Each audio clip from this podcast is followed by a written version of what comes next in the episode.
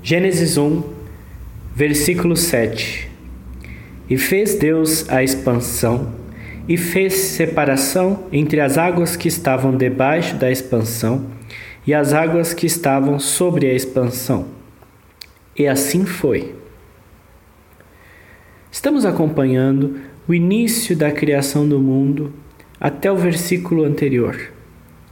Até o versículo 6, Deus realizou, disse, mostrou várias coisas sobre a sua personalidade, sobre o seu modo de agir, segundo o autor do texto quis expressar.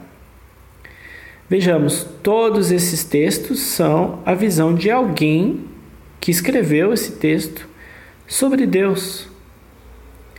Esses textos não necessariamente são escritos por Deus. Nós partimos de uma visão racionalista, natural das coisas ao entender a Bíblia, ao tentar entender a Bíblia.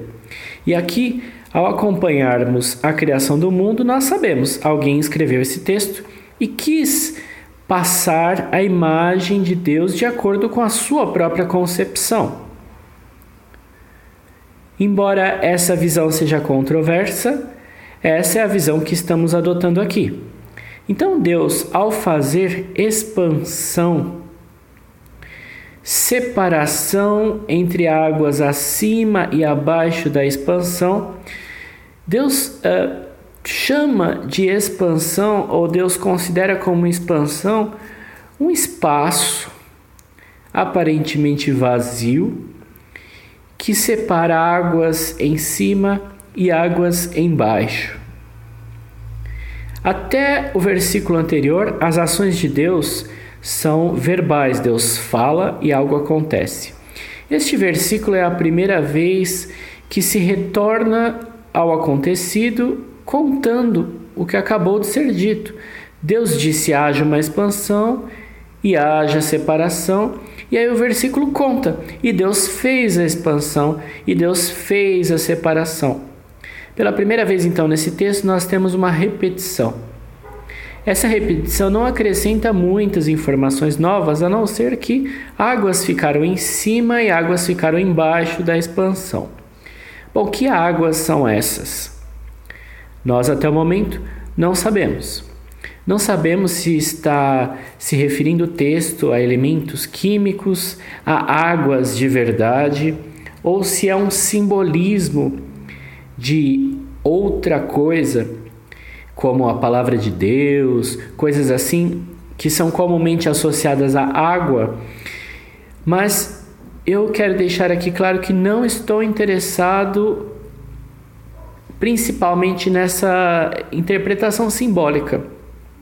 Gostaria de destacar então o, natural que está nesse texto. Águas podem ser é, quaisquer tipos de líquidos quaisquer tipos de substâncias que possam ser separadas para cima e para baixo. Temos também a compreensão de que o autor do texto não entende necessariamente de química, de física, coisas que são muito caras ao nosso mundo moderno contemporâneo.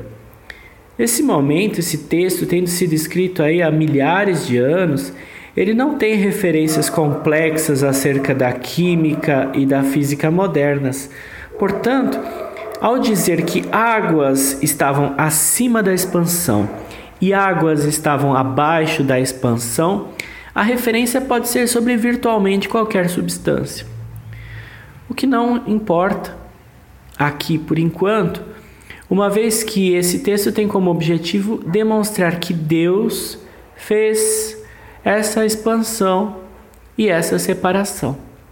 As águas que estavam embaixo, as águas que estavam em cima dessa expansão, não mais se comunicam.